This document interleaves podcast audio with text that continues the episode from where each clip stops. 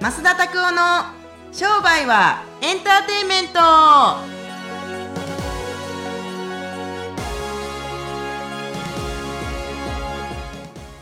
あエンターテインメント。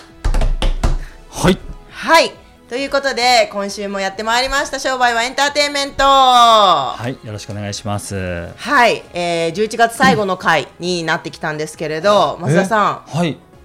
最近なんかいいことあったっていう。あ すみませんあの振りが分かってなくて。あの11月24日ですねめでたくあの38歳にならせていただきました。鳴らしていただいた。ならせていただきました。日本語がちょっと下手くそです、ね、あそうですか。でもなんかあの僕からしてみたら僕みたいな人間が38年間も毎日健康に生きられてありがたいなっていう生きさせていただいたって感じだと思いますけどね。はい、はいはい。そういうことですね。そうそうそうそう。生きさせていただいたというかなんていうか。なるほど。どんな誕生日だったんですか？いやえっと11月24日でしょ？なんかあの、突然えっと友達とかが家に押しかけてきて、うんうんうん寝たいのに寝られなかったっていういい誕生日でした、はい。すごい、あのーいいですね。友人の、えっと土田祐介君と土田孝子さんがですね、えー施術をしにですね、えーお家まで来ていただいてその時にいきなり、えっと友達とか、えっと何人1 2 3 4 5人ぐらいがビヤーっと来てですねなんかあのもう僕はあの思いっきり筋膜グリップで寝るはずだったものがですねえー寝れなかったっていうですね。ただ嬉しかったですけれどもはい。ちょっと最近寝不足で、えー昨日本当にたくさん寝ましたけれどもはい、えーそんな誕生日でした。はい、おめでとうございます、はい、ありがとうございます。じゃあ38歳が幕開けしたんですけど、はい振り返ってみて去年37歳、どんな37歳でした？結構すごくないですか？増田さん本2冊出されたりとか、ん。いやうん。まあそうですね。えっとななんか過ぎ去ってしまったことっていうのはすごいかすごくないかっていうのがわからないですね、はい。本2冊出したっていうのも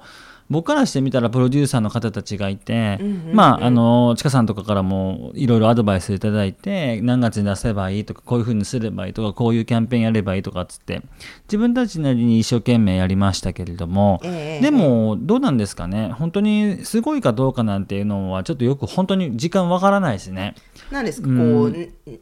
どういうふうに、まあ、目標達成っていうか、まあ、目標達成してもしなくてもいいっていう方もいらっしゃるけれど、うん。実際に1年前にこんな1年にしようと思ってた1年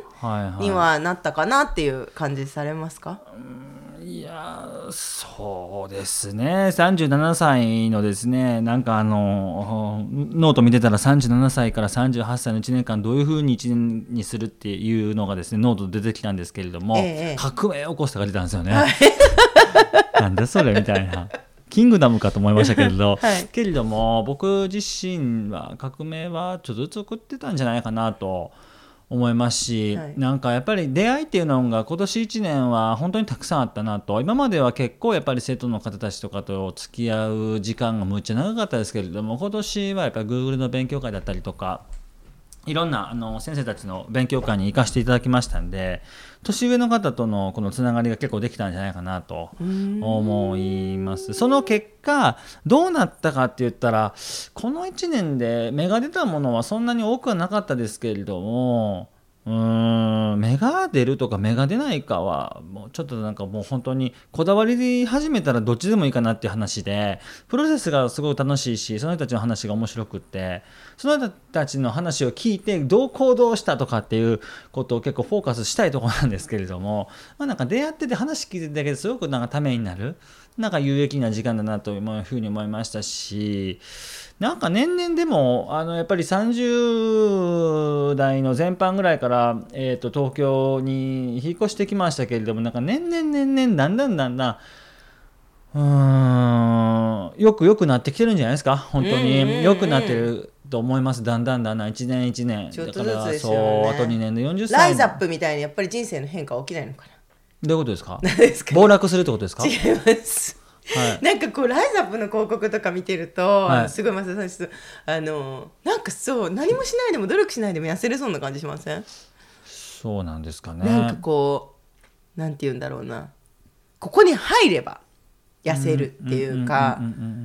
感じがする。例えば広告見ててもすぐに結婚できるみたいな結婚ダイエットあとは何だろう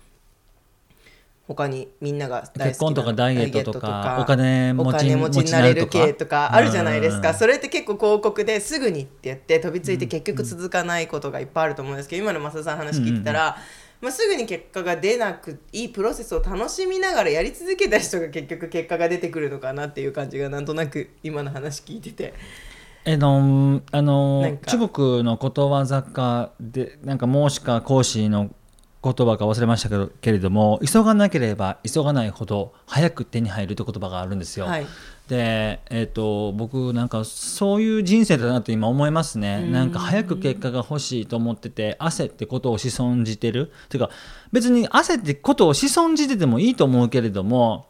なんかこのなんか中心を見ずにでとりあえずなんかやっつけ仕事でギャギャギャってやってしまったりすることっていうのは往々にして失敗してるケースがあるんじゃないかなと思います。早く結果が出るからって言って世の中が良しとするような広告をやっていってこうあのお金ドブに捨てるとかあのなんかあの人間にはもちろん欲があるんだと思いますけれども欲があってすぐ手に入れるっていうのが本当にいいかどうかっていうのはここを僕最近は研究テーマの一つかなと。うん本当に痩せたくてサプリメント飲んで2ヶ月3ヶ月痩せて2ヶ月3ヶ月のそのスキニーな体とか健康体っていうのが2年3年20年30年とか続くのかなってなったら僕は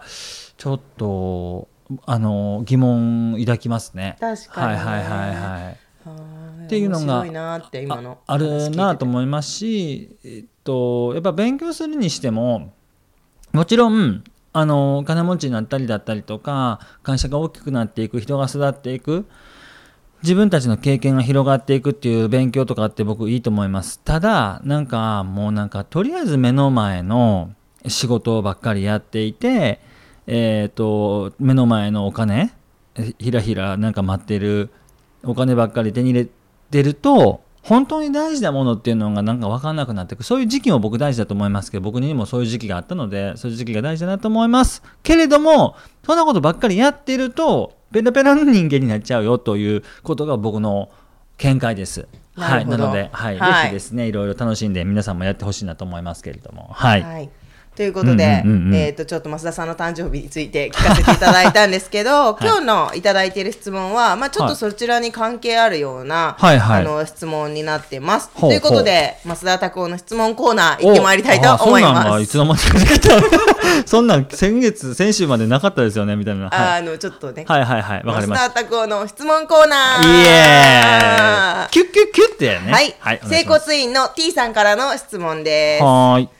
一度決めた目標はずっと変わらず同じですか？という質問をいただきました。答えは気持ちよくノーですね。はい。えっ、と、なぜかというと、軌道修正があるでしょう。やっぱり、例えば去年から今年の目標何だったでした ?2018 年の目標覚えてますか？覚えてますよ。覚えてます何でした？ああ、ほんまですか。でもその目標って、あのずっと変わらず毎日唱え続けていて変わらなかったですか？ちょっとずつ軌道修正。そんなとと思いますよ。あの飛行機とかあの僕聞いたことあるんですけれどもこうテイクオフしていって例えば遠ければ遠いほど軌道修正がやっぱりあなんていうんですか？たくさん入る。あの自動運転にするらしいんですけど何フィートか行って高いとこまで行って雲の上まで行ったところでですね自動運転するんですけれどもやっぱり手動である程度乱気流とかの流れとかで、えーと軌道修正しないとやっぱ目的地つかないみたい。なんで自動運転ばっかりピッて一回オートにしてですね飛んでても多分違うとこ行くんじゃないですか。特に遠ければ遠いほど大きければ大きい目標ほどあのちょこっとしたやっぱり軌道修正って必要だと僕は思いますから、うんうんうん。あの今年1年はこう一例えば今年1年はあの100億の会社にするぞっていうふうにするわけじゃないですか。で別にいいんですよ。その目標はどうとかとかっていろいろ言われるかもしれないですけれども。でも100億するには今のままじゃダメだなと思って例えばこういうメンバーを足していくこういうメソッドを引いていくとかってこれ軌道修正ですよね絶対ね。はいはい例えばダイエットしててあの夜にご飯ビャって食べてるんだったらこうエネルギーが下級していって朝痩せていきますよっていうことをやり続けた結果1週間2週間3週間4週間1ヶ月2ヶ月経っててもなかなか減量しないお肉は減らないままこれ軌道修正必要ですよねみたいな感じですよね。そう。だから夜食べない方がいい人なのかもしれないそうだからなやっぱりこれ研究しないといけないですよね。あの自分たち例えば紙に書いたら目標出るとかって目標はあのあのなんで結果出るとかって言いますけれどもこれも紙に書かなくても結果出る人たちもいますよね。無駄になんか行動してる人たちもやっぱいると思うんですよ。だからこれ自分たちの癖をちゃんと分かっていって軌道修正した方がぶっちゃけいいですよね。なるほど、うん、今のお話だとやり方の軌道修正は必要だっていうお話だと思うんですけど、目標この方の質問は、うん。一度決めた目標はずっと変わらず同じですかっていう質問なんですが。同じじゃないですね。変わりますよ、必ず。変化していきます。トランスフォーメーションしていきますし、はい、トランスフォーメートしていかないといけないと思います実際に。ちなみにじゃあ。今まで増田さんが思い描いてきた目標ってどう変わってきてます？この、まあ、整体師から始まってうん。今、まあ、そういう整体師さんたちを教えたりとかあと店舗の方を教えるっていう風に変わってきてると思うんですけど当時整体師だった頃の目標って何ですか？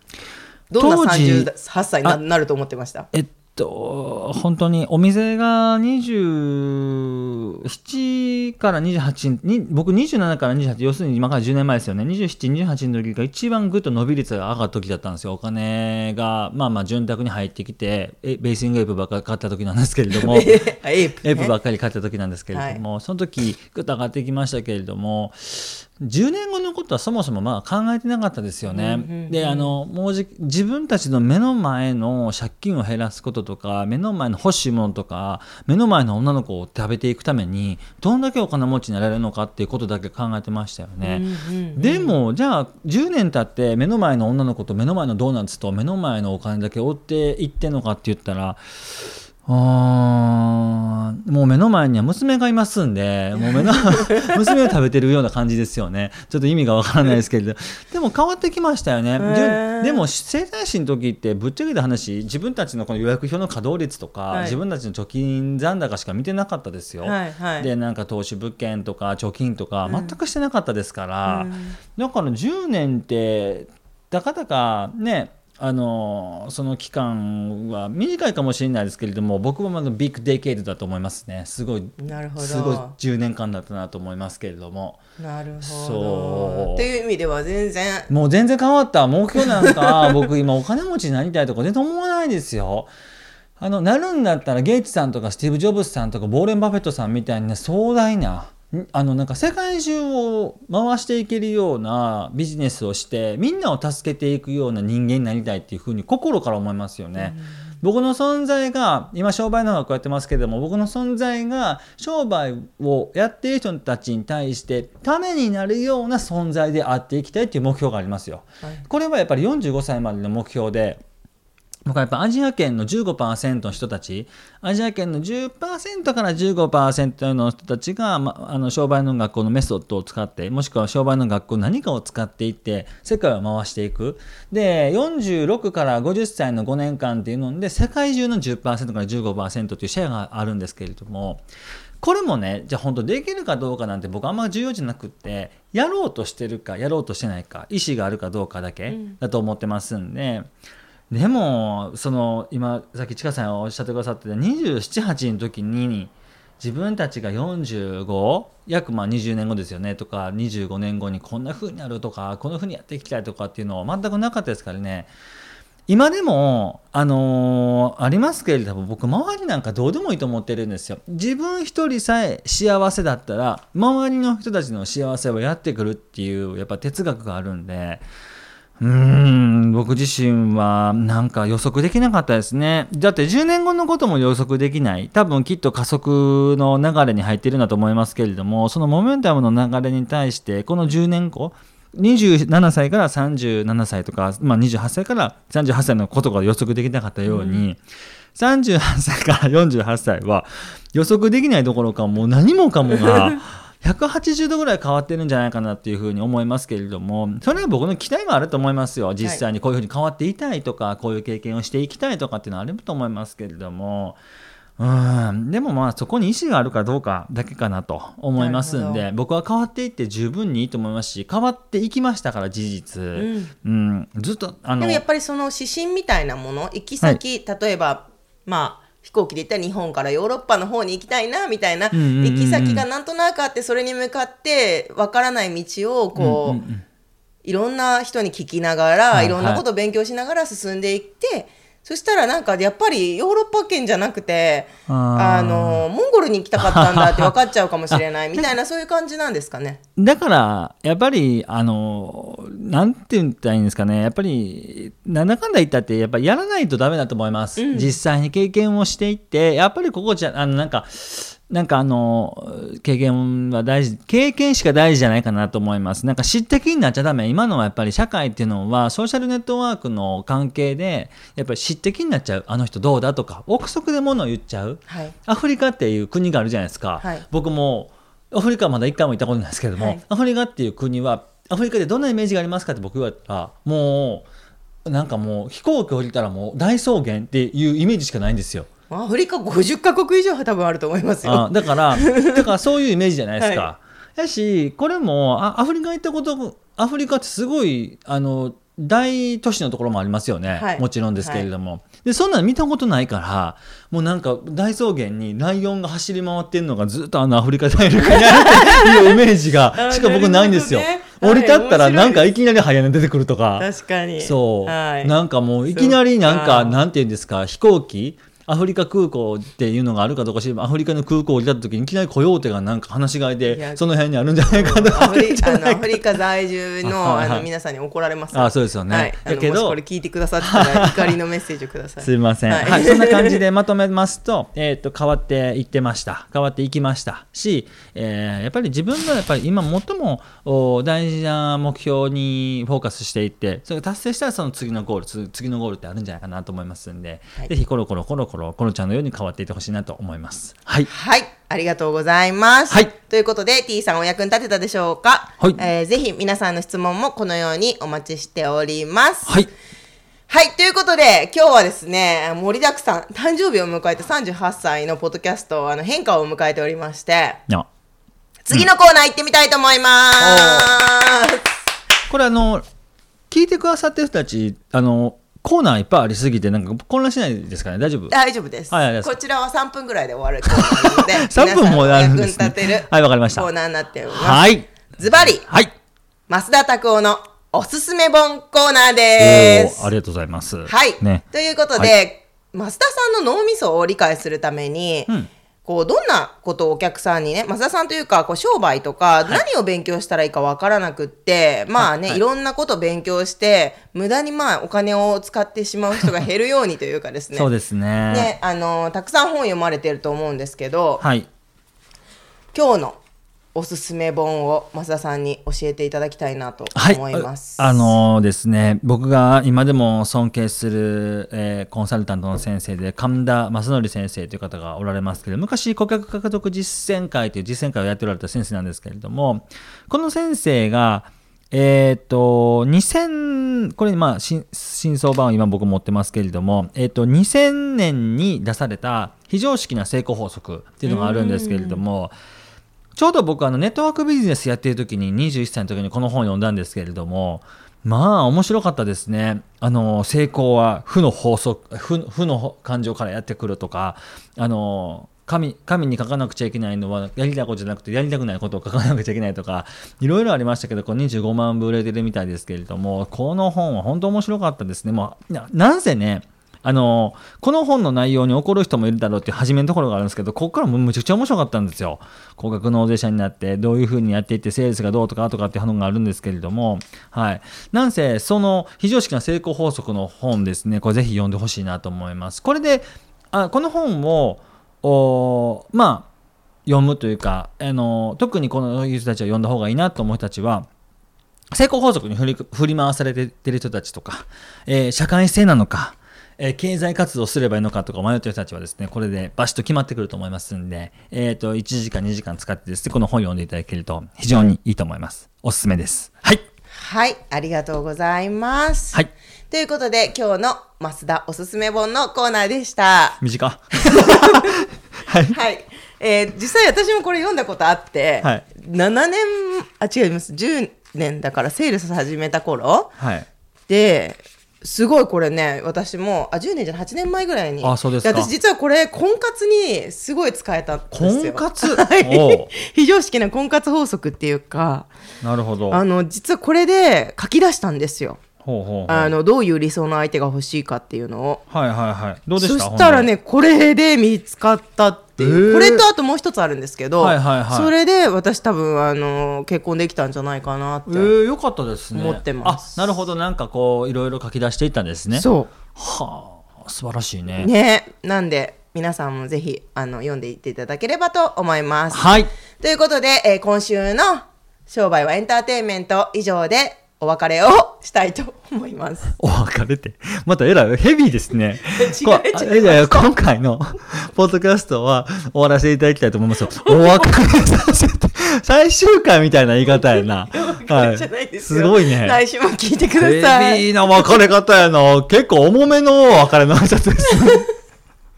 はい、いかがだったでしょうか？ね。面白いね。はい、皆さんの、あのシェアですとか、あとはあの、登録ボタンを押していただくと、次回の週があのアップデートされた時に。一番早くあなたに届きます。ぜひあの登録購読ボタンをポッドキャストのね購読ボタンを押してください。はい。それではまた次回お会いしましょう。さようなら